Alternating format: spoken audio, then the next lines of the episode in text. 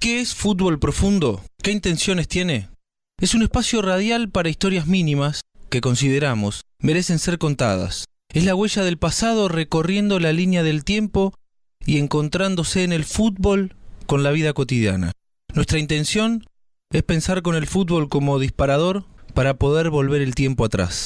Allí, en definitiva, está lo que somos. Fútbol Profundo no es un programa de radio, somos nosotros persiguiendo la pelota.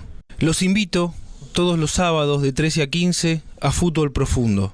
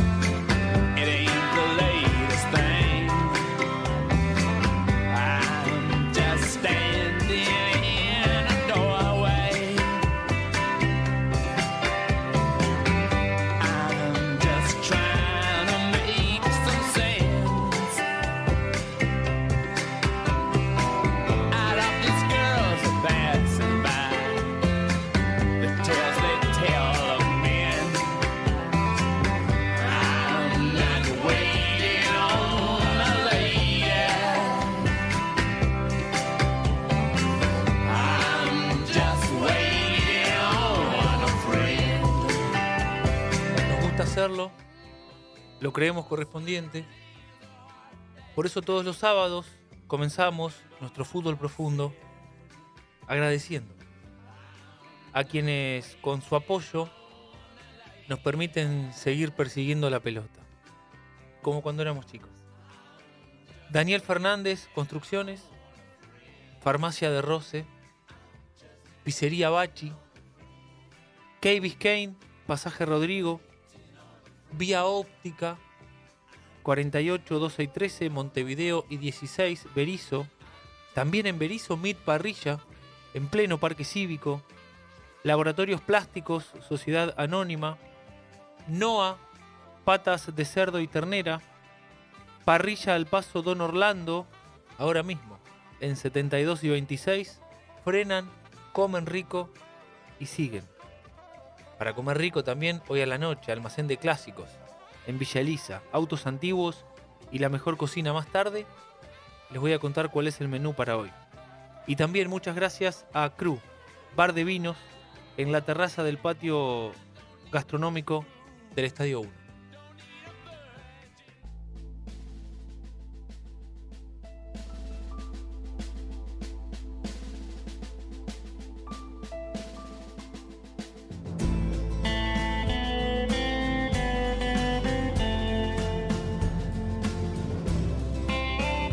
Hoy lo invitamos a nuestro fútbol profundo de los sábados, a Martín Palermo, el más goleador de todos.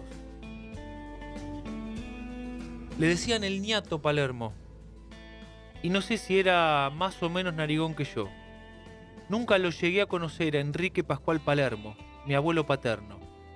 Cuenta mi papá que además de trabajador de la construcción, era un nueve goleador de Deportivo Vieites en el partido de Magdalena, provincia de Buenos Aires.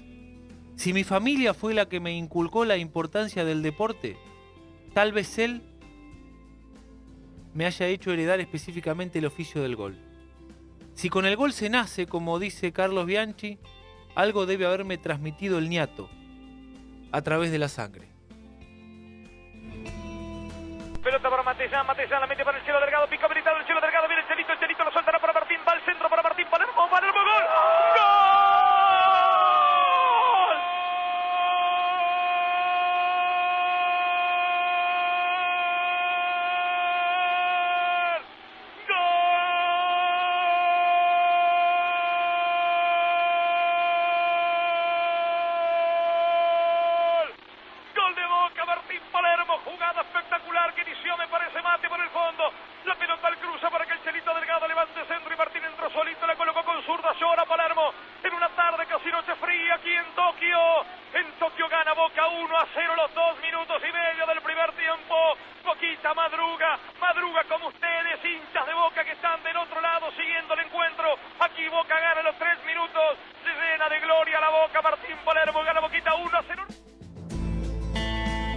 El día previo a esa final, Bianchi nos encerró en un vestuario del complejo donde nos entrenábamos y nos aplicó la última inyección anímica.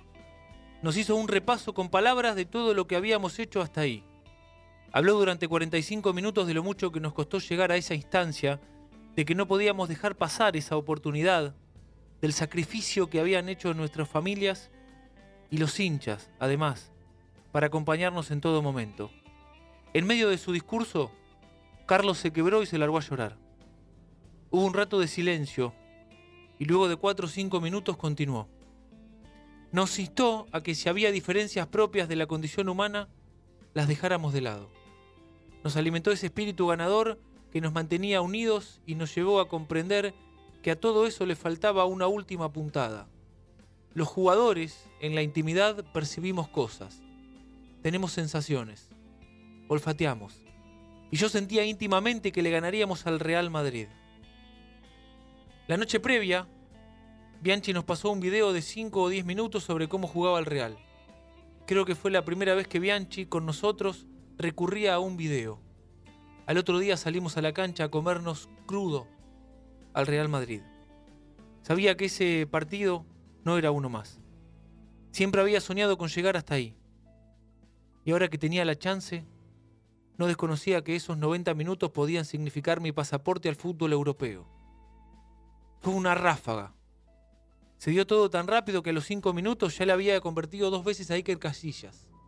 A los dos y medio, se fue delgado por la izquierda, tiró el centro y creo que en la primera pelota que toqué la mandé adentro de zurda. Casi me pegué un porrazo por ir a saludarlo y agradecerle el pase al chelo. Al rato nomás, lateral de Roberto Carlos, recuperamos en defensa la pelota y Riquelme me la puso a la carrera. Miren cómo estaría de confiado mental y físicamente que le gané en velocidad y aguanté la marca de Jeremy. Y eso que el camerunés era rapidísimo y duro como una roca. Igual lo pude frenar con el cuerpo. Definí con precisión ante la salida de Casillas y celebré con todos mis compañeros. Ni en las películas pasan cosas tan color de rosa como estas. Cinco minutos, 2 a 0, dos goles míos. El árbitro colombiano Oscar Ruiz pareció ser el primero en tomar dimensión de esa proeza porque me felicitó cuando regresábamos a la mitad de la cancha para que continuase el partido. Y vaya si faltaba un montón. El desafío de hacer goles importantes estaba aprobado. Ahora venía otro. ¿Cómo no irme mentalmente después de esos dos ataques que terminaron en gol? Otra vez la pregunta de siempre. ¿Por qué a mí me pasan estas cosas? Dos goles al Real en la final del mundo. ¿No era demasiado? ¿Cómo no creer que la misión, al menos la mía, ya estaba cumplida? Pero no. No me dispersé porque sabía que eso recién comenzaba. Sabíamos que no se nos podía escapar. Energía positiva, diría el profe Córdoba. A ninguno le importó dar todo. Cada uno dio lo máximo y hasta un poco más. La gloria estuvo en nuestras manos y sentimos que de verdad la merecíamos. La felicidad era total. Otra vez, risas y lágrimas. Lateral que va a tomar Roberto Carlos, está solito Raúl Blanco, la baja Raúl González Blanco, la pelota le quedó al medio para Manaman, luchaba Manaman, pero quita justito Boquita, la pelota va para la contra de Riquelme, que la metió larga para Bertín Palermo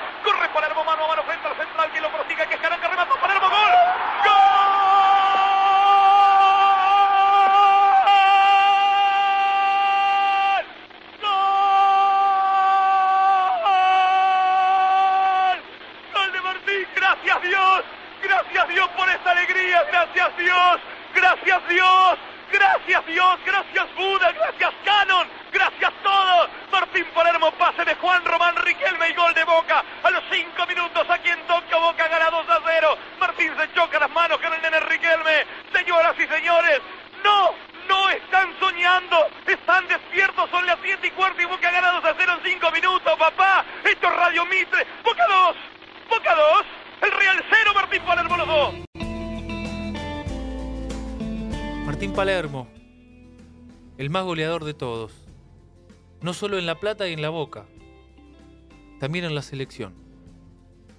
Hubo un largo camino recorrido hasta llegar al gol más importante de mi vida, que fue el que le metí el 22 de junio a Grecia en Sudáfrica. Si aquella patriada mía contra Perú por las eliminatorias fue clave para que Argentina fuese al Mundial, este gol ante Grecia tuvo mucho significado para mí en lo personal. El de Perú fue valioso y vital para el equipo. Este fue importante para mí. Mi primer Mundial.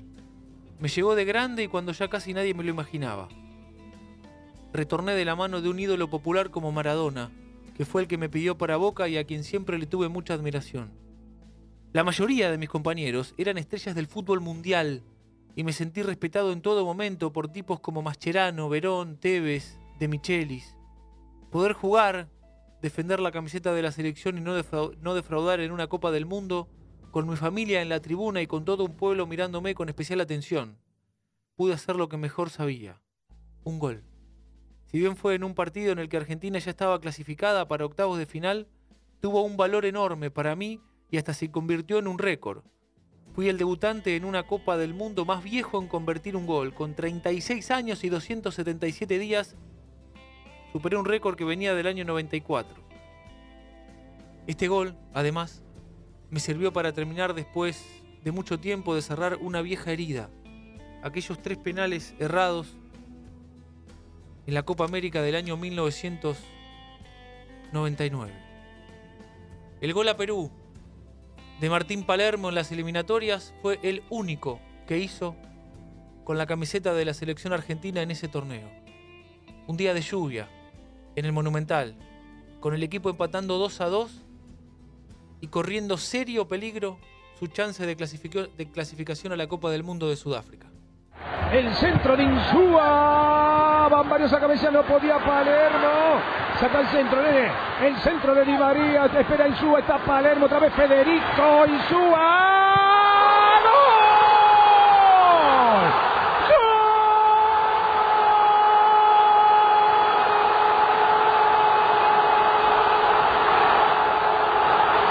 Argentino. Sí, la leyenda, Diego. Apareció Martín para el segundo palo. Y es una locura el monumental. Contigo Maradona a la cabeza y sin jugar bien. La Argentina se mete otra vez en Sudáfrica. Le gana 2 a 1 a Perú. Cuando las ilusiones ya se estaban terminando. Cuando las esperanzas ya no estaban más. Apareció Martín, sí. El muchachito de la película. El que sigue escribiendo guiones para su propia película. Gana la Argentina 2 a 1 a Perú. Martín Palermo. Soy tímido, ¿eh? De verdad. Pero Messi es 10 veces más tímido que yo. En el Mundial de Sudáfrica a veces nos sentábamos juntos en el micro y era raro que nos pusiéramos a hablar. Si a mí me cuesta romper el hielo para Leo, directamente es una misión imposible. Así, uno al lado del otro, éramos capaces de hacer 50 kilómetros sin conversar ni una palabra, mientras simplemente mirábamos por la ventanilla. Era más fácil escucharnos cantar que entablar una conversación. Ya sé que alguno debe seguir preguntándose qué me vio Diego para llevarme al Mundial del 2010 o debe pensar que qué hacía yo al lado de Messi, el mejor futbolista del mundo. Si Maradona me eligió, no fue ni como premio ni como un homenaje en vida por aquel gol agónico y épico a Perú bajo la lluvia. Ese día fue el que ayudé a dar un paso importante a la clasificación. Me llevó por mi experiencia, por mis características y por cómo me tomaba en serio cada partido con la selección y porque creyó que podía serle útil al equipo en algún momento. Dale, Martín. Vamos que ya vas a entrar. Dale que hoy Diego te pone. Sentí, otra vez, como una gran energía a mi alrededor sin imaginarme todo lo que ocurría en Argentina con los que estaban mirándolo por televisión. Eso de que en todo el país había un entusiasmo popular para que yo tuviera mi ratito en el Mundial, me lo enteré, me lo enteré después de que pasara lo que pasó. Según contó el propio Diego, el negro Enrique y Mancuso le dijeron de hacerlo entrar a Higuaín porque venía de hacerle tres goles a los coreanos. Pero él se mantuvo en la suya. Tráemelo a Palermo. Iban 35 del segundo tiempo. Después de la arenga, dale Martín, matate, eh. tenés 10 minutos, andá y definilo. Entré nomás para jugar los últimos 10 minutos del partido. Los primeros y únicos 10 minutos míos en un mundial. Y vino la jugada de los 44. Esa que jamás olvidaré. La que vi 10, 100, mil veces por la tele. Pastore para Messi, pared con Di María y zurdazo de Leo que merecía hacer gol. Pero no, el arquero griego se lo tapó. Cosas del fútbol y del destino. Lo que no pudo hacer Messi en todo el mundial lo hice yo en 10 minutos. Leo no merecía hacer un gol, merecía una docena de goles, pero no se le dio. Y la casualidad quiso, mejor dicho Dios quiso, que yo definiera de derecha tras el rebote que dio el arquero.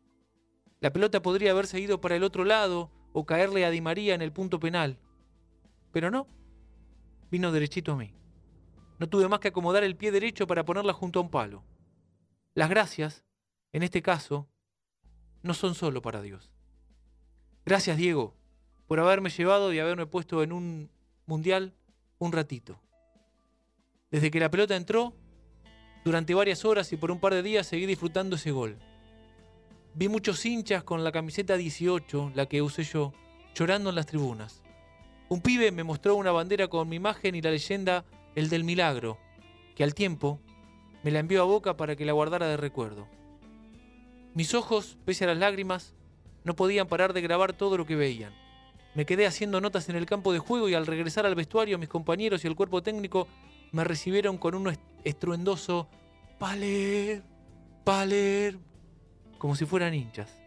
Sí, Maradona y Messi, por citar a dos de las estrellas, ovacionándome a mí. ¿Qué más podía pretender en ese instante? Después de bañarme, mientras me peinaba, pasó Carlos Vilardo, coordinador de la selección, y me dijo algo que ya alguna vez había escuchado. Con el tiempo te vas a dar cuenta de lo que significó haber hecho un gol en un mundial. Y a tu edad. Me quedé helado, reflexionando, mirándome en el espejo para ver si realmente era yo. Pastore, Pastore, finísimo jugador. eh. La deja para Messi. Messi entre dos se la lleva Messi. Está en la mediana. ¡Ay! ¡Ta, ta, ta, ta, ta, ta, ta, ta! No. Derrota al arquero de Palermo. ¡Gol!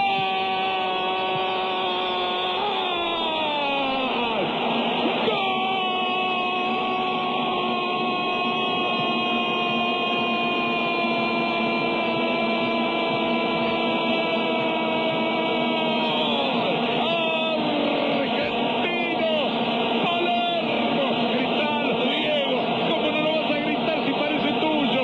Palermo a lo Palermo, en el rebote del tiro que injustamente le sacan a Messi, pero para hacer la otra justicia, para que Palermo meta un gol en un mundial, ahí viene Palermo con los brazos abiertos, corre la cancha, lo busca Diego, vení Diego que te rompo el pecho. Ahí están en el abrazo interminable Palermo y Maradona. Fiesta decretada en Polowan. Quizás los sudafricanos no entiendan por qué estas emociones que parecen más locales, más de las que vivimos habitualmente, pero que calan hondamente. Un predestinado absoluto. Lo imagino al maestro del Río Cuarto, Osvaldo Hueve, diciendo yo sabía que le iba a meter como no va a meter un gol". Lo reconozco. Un planchazo en el medio del pecho. No fue mi mejor carta de presentación. Pero así, cuando yo tenía seis años, fue mi contacto inicial con los mellizos Barros Echeloto.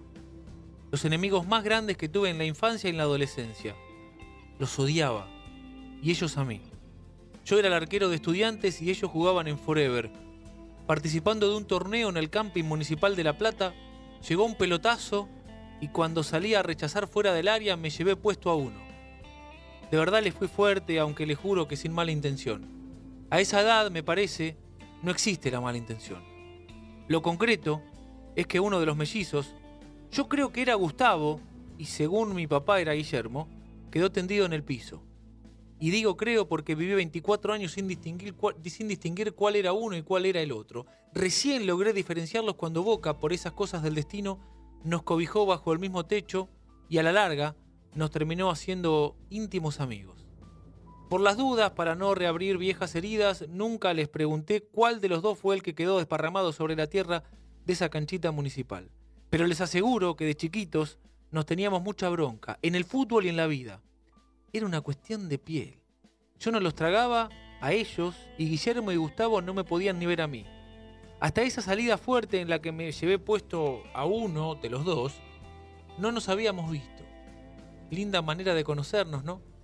Esa jugada, como podrán imaginar, terminó en un mini escándalo con el árbitro cobrando falta, por suerte no me echó, con un mellizo tirado en el pasto y con el papá de ellos, Hugo, que es médico, dentro de la cancha para atender a su hijo. Mientras lo ayudaba a pararse, me decía que yo estaba loco, así que mi viejo también saltó a defenderme. En fin, así fue mi primera cita con los mellizos. Nos podríamos haber encontrado en un cumpleaños, en la guardería Isidorito, en un recreo en el tobogán de la plaza en la colonia de vacaciones. Pero no, fue bastante más original. Y creo que esa jugada marcó nuestras infancias. Cada vez que la vida nos juntaba, era para quilombo.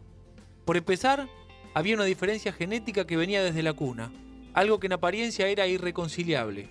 Ellos eran de gimnasia y yo de estudiantes. Los dos, como buenos petizos, eran cocoritos. Y yo, claro, no me quedaba atrás. ¿Había algo más en común? Sí, siempre había una pelota de por medio.